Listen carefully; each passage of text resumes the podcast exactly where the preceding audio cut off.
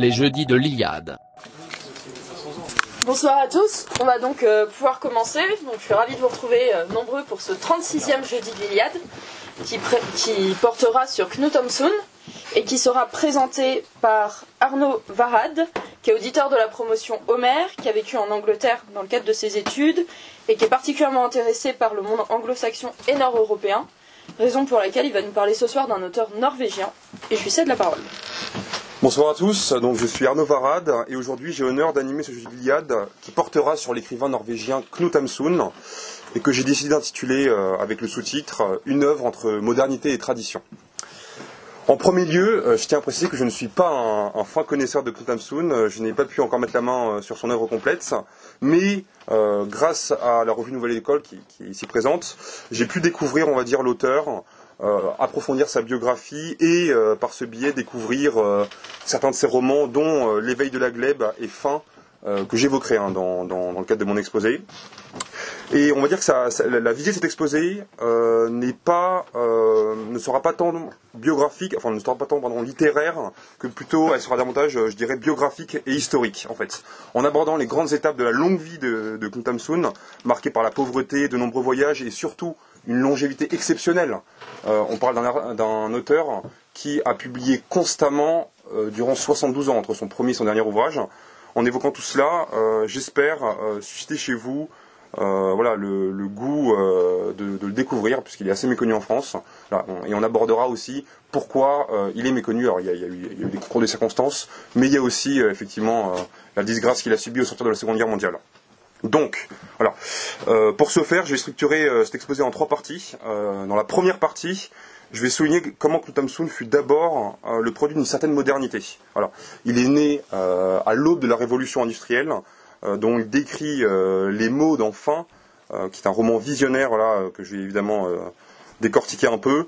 Voilà, il, a, il y a eu aussi la dimension moderne de la naissance de la nation norvégienne qui gagne son indépendance en 1905 et dont il fut une figure importante, voilà, et qui, qui marque en, quelque sorte un tournant dans, dans l'univers mental voilà, de, de, ses compatriotes norvégiens. C'est la première partie axée sur la modernité, mais la seconde partie, pour voilà, raccrocher les deux wagons, euh, va plutôt s'apesantir sur euh, le fait que Knut euh, malgré lui, malgré tout, est un écrivain profondément ancré dans la tradition scandinave, inspiré de cet ascétisme paysan qu'il a connu dans son enfance, et qui, on va dire, va, dans la deuxième partie de sa vie, réorienter son œuvre vers quelque chose qui est vraiment davantage archaïque, naturaliste, on pourrait dire aussi. Euh, et euh, l'éveil de la glèbe, que je vais aussi décortiquer, et en est, l'exemple le plus frappant. Bon. Enfin, dans une troisième partie euh, plus brève que les précédentes, j'expliquerai les circonstances qui ont amené Hamsun à devenir à la fin de sa vie un écrivain maudit, hein, pour reprendre le concept de saint-servant qui peut être appliqué bon, à, un Norvégien ici, un, auteur maudit qui, voilà, comme je le disais, est encore méconnu en France. Et, l'idée, c'est évidemment de conclure sur pourquoi, au nom de la littérature, il est nécessaire de conjurer cette malédiction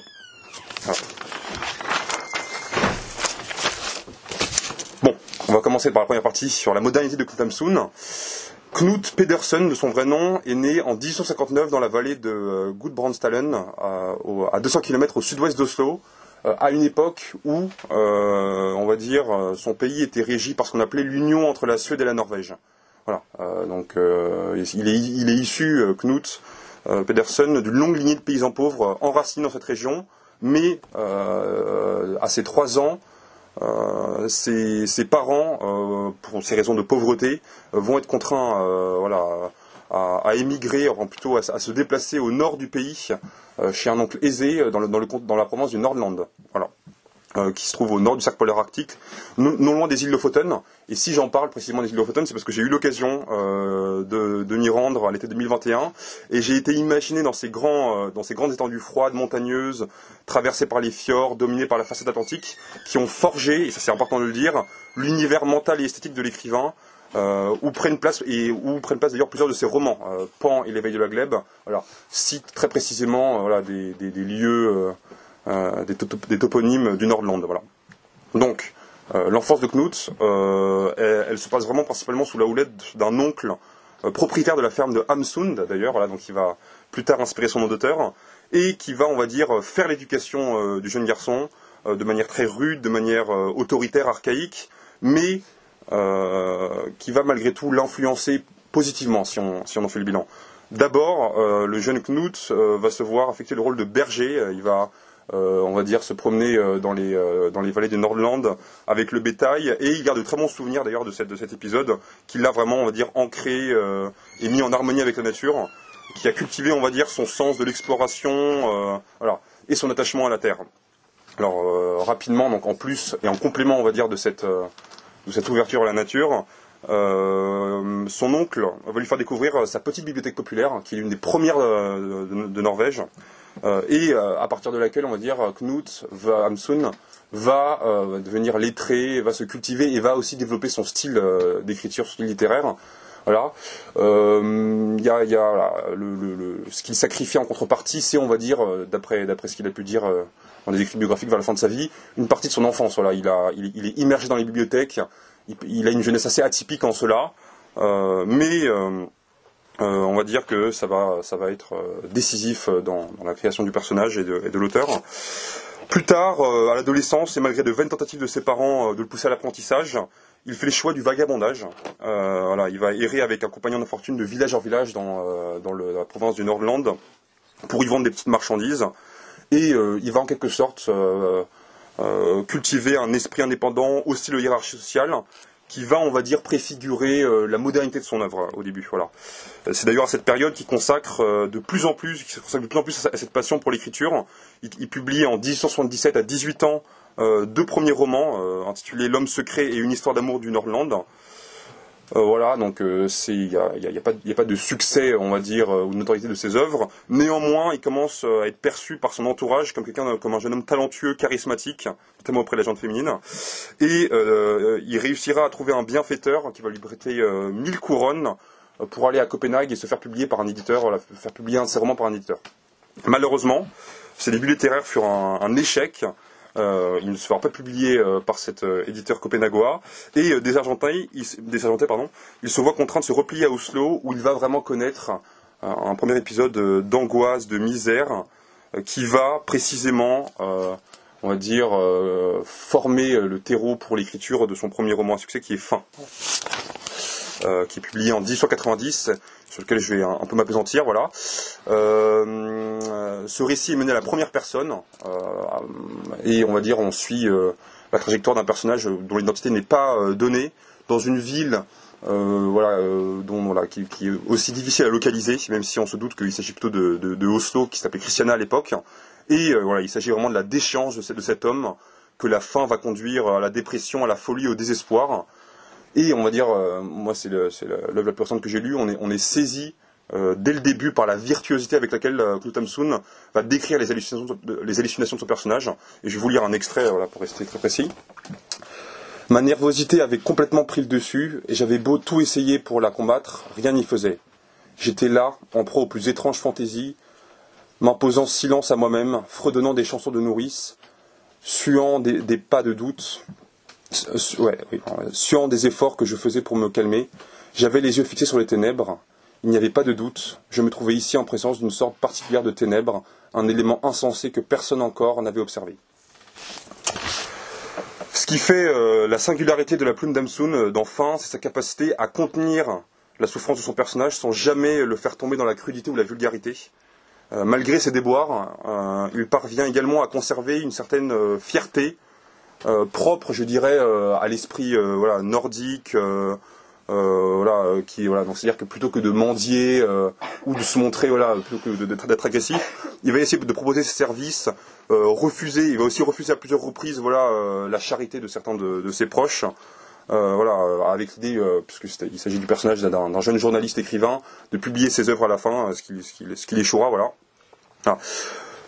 De, si je peux faire remarque moi la force euh, de, fin réside d'après moi dans sa chute, à l'issue de laquelle euh, on réalise la dimension biographique du roman. parce que comme je vous l'ai dit au départ, euh, le personnage était anonyme, mais lorsqu'on recoupe ça avec la biographie de Knut Damsun, en fait le personnage, alors qu'on croyait à la fin de sa vie, et c'est vraiment cette perspective de la mort qui se rapproche à la fin du roman, il parvient à embarquer enfin dans un navire et aller vers les États-Unis, vers le Nouveau Monde, voilà sur lequel je reviendrai d'ailleurs parce que c'est une partie que Knut va, va, décortiquer plus tard.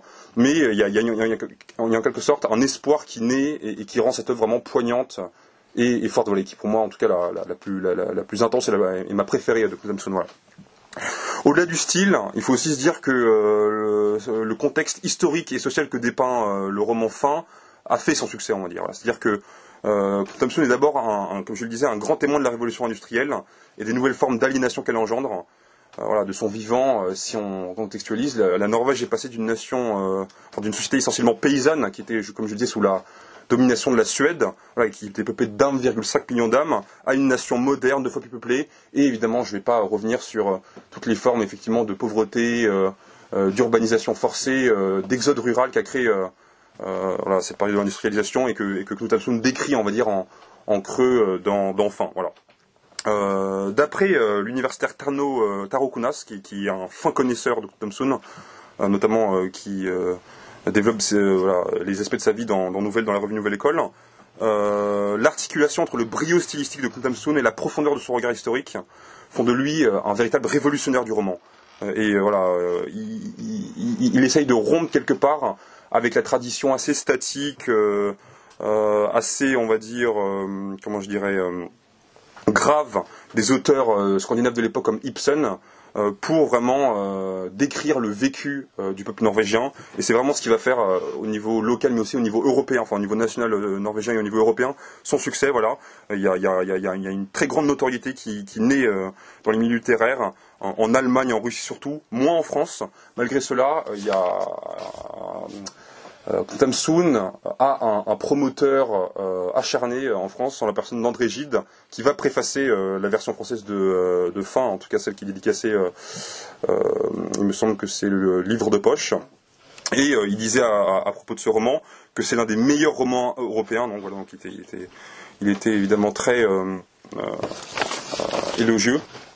Il y a aussi d'autres grands noms, à cette même époque, hein, à cette fin du XIXe siècle, que Knut Hamsun a su inspirer. Je peux citer notamment Herbert euh, George Wells, Jack London, Ernst Hemingway, Henry Miller, qui préfacera plus tard d'ailleurs Mystère. Et, tous, on va dire, euh, vouent une certaine euh, admiration et ont essayé de s'inspirer de, de, ce, de, D'ailleurs, Henry Miller disait qu'il n'y est jamais arrivé. Mais donc, c'est pour montrer qu'à cette époque, là, il, commence à connaître un, très grand succès et à s'inscrire, on va dire, dans une nouvelle, dans une nouvelle approche de la littérature du roman qui se veut moderne et qui met euh, et qui accorde une place plus importante à la psychologie. Il y a, quelque chose de très avant-gardiste effectivement quand on se dit que ce livre a été rédigé euh, voilà, à la fin du XIXe siècle. Euh, il y a un autre aspect de la modernité de Thompson qui, qui m'a pas mal saisi hein, quand je me suis intéressé à sa biographie, c'est son inclinaison pour le voyage pour un homme de son temps, il a énorme, il a, découvert en fait euh, des, contrées très euh, étendues les unes des autres et de nombreuses contrées. Euh, il a vécu en, un temps d'ailleurs en Finlande avec sa première femme où, malgré sa russophilie, il, il a œuvré, enfin il a soutenu l'indépendance du pays. Il a aussi voyagé au Proche-Orient, dans le Caucase, à Moscou, euh, à Saint-Pétersbourg. À chaque fois, il y, a, des écrits qui découlent de ces, de ces voyages, évidemment. Et euh, entre 1893 et 1895, il réside et travaille à Paris, euh, où il loge au 8 rue, rue, Vaugirard, à deux pas d'ici. Donc, si ça vous intéresse, pour ceux qui sont là, on pourra aller voir la plaque commémorative qui lui est dédiée. c'est une très belle bâtisse. Et voilà, il, développe aussi une certaine francophilie à cette occasion. Et il y, avait un petit milieu d'auteurs norvégiens qui vivaient à Paris à cette époque et euh, dont, dans lequel il s'inscrit. Voilà. Donc ça c'était vraiment la partie moderne de Knamsun, mais euh, pour revenir à la deuxième partie, malgré tout il y a un, ethos traditionnaliste euh, qui subsiste, et de tous ces voyages, ce qui va, ce qui va réveiller cet ethos, c'est celui aux États-Unis. Voilà. Parce que Knamsun, dès 1882, va se rendre vers le Nouveau Monde, à l'instar de, 28 000 de ses compatriotes, à la recherche d'une vie matériellement plus sûre. Hein. On parle de la, de la période euh, qui se situe autour de fin, où il était euh, démuni et où il va vraiment chercher de nouvelles opportunités euh, aux États-Unis. Mais très vite, il va développer une critique acide de cette société moderne qu'il découvre en publiant plus tard en 1895 un pamphlet qui est difficile à se procurer d'ailleurs, j'ai pas pu le mettre la main dessus, mais qui s'appelle La vie culturelle de l'Amérique. Alors, évidemment, les États-Unis représentent tout de même pour lui une, élévation sociale. il, a une vie moins miséreuse qu'en Norvège, il parvient euh, dans un premier temps euh, a exercé quelques métiers manuels entre Chicago, Minneapolis, mais il devient ensuite secrétaire, enfin secrétaire personnel d'un pasteur luthérien à Minneapolis. Et à partir de là, il, arrive à avoir un métier, une position qui lui offre un plus grand recul, notamment sur le déracinement de ses compatriotes émigrés euh, il, dénonce ce, déracinement et il rejette ce qu'il perçoit euh, de son point de vue en quelque sorte aristocratique nord-européen comme une civilisation de la masse guidée par le mauvais goût euh, de la majorité. Voilà. à travers une, caricature distrayante des Américains qui, se, retrouve dans ce, pamphlet, de leur système démocratique, judiciaire. voilà, Hamsun s'insurge contre le règne de l'argent, de l'individu roi, qui l'oppose aux valeurs traditionnelles. Et, je peux citer un, passage de la vie culturelle de l'Amérique que j'ai réussi à isoler. Euh, l'esprit américain, effectivement, s'infiltre peu à peu dans votre conscience. Il vous contamine par les lettres, les journaux, les dires des voyageurs. De cette expérience euh, outre-Atlantique qui va finir par le dégoûter et même le rendre malade, euh, voilà, Thompson est, poussé à un retour à, sa Norvège natale. et c'est vraiment en retournant à son pays, donc à la période qui se autour, de l'indépendance, qu'il va vraiment renouer et assumer pleinement, on va dire, son, euh, son, son retour euh, en tant que traditionnaliste. Voilà. Donc l'indépendance de l'Est a lieu, comme je le disais, en 1905, euh, et il va mettre à l'honneur la langue norvégienne, qui, a été pas mal galvaudée par successivement l'occupation, enfin pas l'occupation, mais on va dire la, la domination danoise puis suédoise. Hein, euh, au, cours du XIXe siècle. Et voilà, il, s'inscrit dans ce courant voilà, de, de, renaissance, euh, de régénération linguistique, culturelle. Et vraiment, à partir du XXe siècle, ces œuvres vont davantage mettre en, valeur le patrimoine norvégien. Et euh, ça va se détacher en quelque sorte de l'image moderne citadine qui dominait, on va dire, voilà, ces récits. Voilà on, va revenir vers une imagerie qui est davantage proche de son enfance, qui est celle voilà, des, paysages norvégiens, du monde paysan archaïque, et d'une exaltation de, voilà, de la nature et d'une certaine simplicité. Euh, et c'est dans, ce contexte, euh, après avoir complètement réalisé Samu et euh, publié d'autres ouvrages entre-temps, qu'il va publier en 1920 à 61 ans L'éveil de la glèbe. certains l'interprètent comme une allégorie nordique de la création, ce qui est assez vrai d'ailleurs, c'est un, roman euh, imprégné d'un certain christianisme, même si d'ailleurs euh, Thompson n'a jamais euh, confié être particulièrement pratiquant. en l'occurrence, le roman il se situe avec plus de recul à la troisième personne pour suivre, on va dire, la vie de Isaac, qui est un pionnier s'établissant dans, dans, une vallée sauvage de la province du Nordland pour fonder sa ferme qui deviendra bientôt un village et à partir de là, euh, il va être rejoint par euh, Inger, hein, qui, donc, euh, qui va devenir sa femme, et qui va lui donner deux fils. Et c'est intéressant parce qu'à travers ces deux personnages d'enfants, on retrouve ce contraste hamsunien entre la modernité et la tradition, à travers leurs trajectoires respectives, tandis que l'aîné Elésus s'orientera vers le commerce, puis émigrera en Amérique du Nord, un peu ingrat de l'héritage paternel. Le Cadéciver va rester, quant à lui, fidèle à la terre et au métier de paysan. Il va d'ailleurs euh, rester euh, présent jusqu'à la fin du roman. Euh, et on va dire, ce, qui, rend l'éveil de la glaive intéressant d'un point de vue littéraire et esthétique, c'est ces descriptions oniriques des paysages et de la faune du Lorland, cher à Hamsun. Et je vais vous partager cet extrait que je suis fier d'ailleurs d'avoir ajouté à Citatio. le long, long sentier par les marécages et les forêts, qui l'a frayé L'homme, l'être humain. Avant lui, pas de sentier, après lui, de temps à autre, sur la lande et par les marais, un animal suivit la faible trace et le marqua d'une empreinte plus nette. Des lapons, flairant la piste du Renne, commencèrent ensuite à emprunter le sentier dans leur, dans leur course de field en field. Ainsi naquit le sentier d'Almening, le, vaste territoire qui n'appartenait à personne, le pays sans maître. Alors il y a toujours ce côté, euh, on va dire, assez, je dirais pas anarchiste de droite, quoique on, c'est un concept qu'on peut rattacher à Knut Hamsun, même s'il n'était pas, vraiment politique. Mais euh, dans l'univers euh, de ce roman, on va dire, le bonheur ne dépend pas de l'abondance, qui semble au contraire être une source de corruption, mais plutôt du travail, de labeur, de la modestie, d'une certaine simplicité, qui va permettre au personnage principal, Isaac, d'accéder à la fin du roman à un statut de paysan aisé.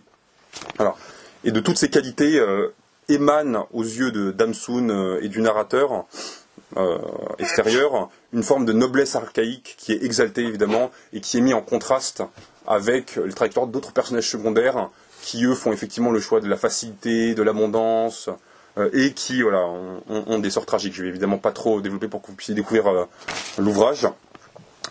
Il y a une autre dimension que je trouve assez remarquable dans l'œuvre de, de Soon, et particulièrement saillante dans, ce roman L'éveil de la glèbe, qui est la place de la femme. Voilà. On pourrait s'imaginer, au vu de la toile de fond archaïque et traditionnaliste, euh, voilà, que les femmes seraient, euh, on va dire, objectivées, voire amoindries dans l'œuvre de Knut Et bien au contraire, moi ce qui m'a surpris, c'est que Knut leur attribue non seulement euh, un rôle social important, mais aussi un très grand libre arbitre, voilà, qui n'hésite pas à, objecter, voilà, au, choix des hommes au sein du foyer, en l'occurrence même si on prend le personnage principal et sa femme. et elles sont dans l'ensemble, je trouve, plutôt respectées par la gente masculine. Hein, après, il faut aussi prendre en compte ce qui d'ailleurs euh, un peu, euh, ce qui contraste d'ailleurs un peu avec le côté aristocratique de Gundam euh, que la société norvégienne est une société très égalitaire, voilà, et qui a été gagnée par le féminisme très tôt, puisqu'en 1913, 7 ans avant la publication de l'éveil de la glèbe, et 8 ans après l'indépendance de la Norvège, les femmes norvégiennes obtiennent le droit de vote. Alors, et Gundam Sun d'ailleurs a plutôt eu tendance à soutenir ce, mouvement féministe et à s'insurger notamment contre euh, la morale protestante puritaine qui avait tendance à porter du doigt les femmes. Euh, notamment, il y, a eu, il, y a, le sujet de l'infanticide qui est abordé, c'est un sujet très délicat aussi euh, dans, dans, l'œuvre de Kundam Soon. voilà, et ça, ça, ça c'est un aspect dans lequel il va plutôt défendre les femmes. Voilà. En définitive, euh, l'éveil de, la glèbe va s'imposer comme le plus grand succès de l'auteur norvégien. Alors évidemment, il avait déjà une notoriété euh, internationale à cette époque, mais euh, ce roman précisément va décider l'Académie suédoise à lui décerner le prix Nobel de littérature en 1920. Voilà. Il est le premier lauréat norvégien à l'obtenir, et ça va évidemment l'amener au sommet, on va dire, de sa carrière littéraire. C'est un peu l'apogée, je dirais, si on, on, ça. On, on contextualise, voilà. Bon, maintenant il y a la troisième partie euh, sur laquelle il faut, euh, aborder, qui est la disgrâce euh, de Klutemsoon. Voilà. bon, à partir des années 1920, comme je l'ai dit, Klutemsoon rentre dans le troisième âge. sa, carrière, comme je l'ai dit, s'étend sur une très longue période, et le rythme de ses publications va un peu ralentir, bien qu'il reste relativement constant jusqu'à la fin de sa vie. Alors, il, il s'essaye, c'est là qu'on voit son audace euh, à une trilogie romanesque publiée entre 1927 et 1933. Euh, et euh, voilà, sa, sa, sa, réputation littéraire le précède. sa notoriété internationale est complètement acquise, consolidée. Et voilà, il y a, comme, si j'ai pu décrire en quelque sorte cette trajectoire, cette, cette évolution entre une, on va dire, des repères esthétiques plutôt modernes, psychologiques, qui sont plutôt devenu traditionnel et, rural, tourné, vers les questions d'ordre naturel dans sa, dans sa bibliographie, enfin dans, sa, dans, son œuvre, euh, il y, a, une constante euh, qui persiste chez Soon, qui est vraiment euh, cette forte aversion de l'hégémonie anglo-saxonne, qu'il a décrit dans son pamphlet à la fin du XIXe siècle, et qui va s'imposer dans cette période d'entre-deux-guerres et le pousser à faire des choix voilà, qu'on peut considérer rétrospectivement comme regrettables, puisque au milieu des années 1930, Soon, qui est bientôt octogénaire, se fait remarqué dans une, première fois en prenant position contre l'élection euh, au prix Nobel de littérature euh, de l'écrivain euh, Karl von Ossietzky. Cet, écrivain dénonçait l'emprisonnement d'intellectuels pacifistes et antifascistes par l'Allemagne nazie, qui, qui, avait émergé à cette époque. Et lui, Knudsen, voilà, il, s'indigne contre la promotion de, cet auteur, en arguant que le devrait, rester indépendant de toute influence politique. Sauf que, bon, même si c'est pas contradictoire avec cette question de lauréat, en 1936, les élections générales euh, norvégiennes ont lieu. Euh, et euh, annonce de manière euh, très appuyée son soutien à Vidkun Quisling. Voilà. qui est Vidkun Quisling C'est l'ancien ministre de la Défense, un ancien ministre de, la Défense norvégien, qui, s'inscrivant en quelque sorte dans la crainte d'une invasion soviétique, hein, qui, était, qui frontalière de la Norvège, hein, si on prend le, Nord, hein, va fonder un parti fasciste et anticommuniste euh, qui s'appelle le National Samling. Euh, et euh, qui va donc lors de cette élection de 1936, malgré le soutien de Knudsen, faire un très faible score. Néanmoins, en avril 1940, l'Allemagne nazie va lancer sa première confrontation militaire contre les forces alliées en envahissant la Norvège, invasion qui sera réussie à partir de juin 1940, et soutenue par Knut qui va vraiment appeler les, jeunes Norvégiens à déposer les armes deux ans plus tard, en 1942, Kisling est placé à la tête du gouvernement d'occupation.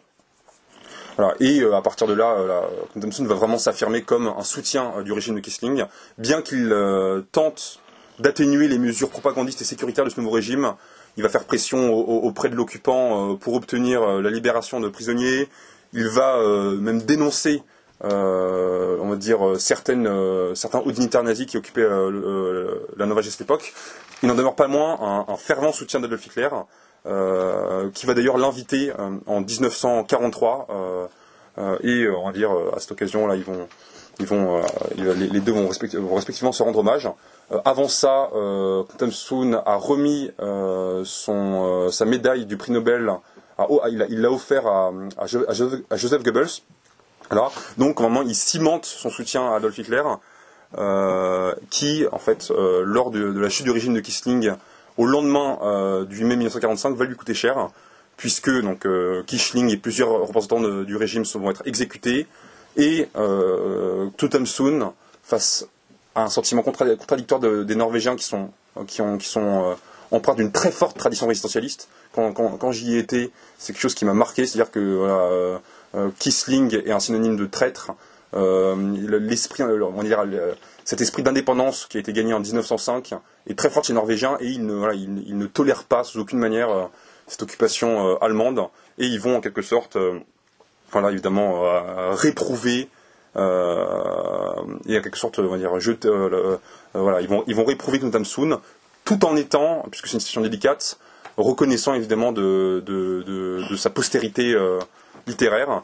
Et à partir de là, en fait, Thompson va être condamné en 1948, après que son procès ait été repoussé plusieurs fois, à une amende de, 475 000 couronnes qui, correspond à, l'intégralité de sa fortune. Sa femme, sa deuxième femme, va être emprisonnée pendant trois ans. Et donc il va être interné dans des conditions, euh, voilà, après une décision qu'il le considérait comme euh, mentalement, euh, on va dire, diminué. Euh, ça ne m'empêchera pas tout de même en 1949 de publier un dernier, euh, un dernier ouvrage euh, qui s'appelle Sur les sentiers où l'herbe repousse, qui, on va dire, va revenir sur cette partie de sa vie. Voilà. Donc, plus tard, donc en, 1952, il décède entouré de sa famille, et ses cendres, on va dire, vont être enterrées dans sa propriété. Malgré, on va dire, cette, malgré voilà, ce, statut d'écrivain maudit qui est le sien, euh, il va peu à peu être réhabilité euh, par euh, le public norvégien. Si on fait une comparaison avec Céline, et c'est ce que soulignait Taro Kunas, son œuvre en fait reste peu politique, voire pas du tout. voilà, c'est vraiment, on va dire, il faut le voir vraiment comme, comme, un esthète de la langue, comme quelqu'un qui a, qui, a, contribué à, des grands chefs-d'œuvre, qui est une grande personnalité norvégienne, et voilà, au demeurant, euh, avant, on va dire, euh, ses, choix, ses choix politiques des années 1930 où il était déjà très âgé, euh, il voilà, il a, il pas pris, il a, pas eu, contrairement à, Céline par exemple, pour continuer la comparaison, des cris antisémites ou d'outrage particulier, bien qu'il ait eu d'ailleurs, on va dire, des, un, regard d'homme européen de son époque assez raciste sur la société américaine. Voilà. Bon, 150 ans après sa naissance, la, Banque nationale de Norvège témoignant, on va dire, de cet esprit de réhabilitation, va, éditer une pièce euh, à son effigie. Et euh, maintenant, euh, c'est le dilemme un peu de, cette, de cet exposé, c'est de se dire qu'il faut découvrir l'œuvre de. Il, il, incarne en quelque sorte un contraste entre tradition et modernité, que certains englobent dans le concept d'archéofuturisme, qui est très intéressant. c'est un grand témoin de son époque, et j'espère, avec, encore une fois, avec ce jeudi de vous avoir convaincu de découvrir. Euh, voilà, et je vous remercie en tout cas pour votre attention. Merci.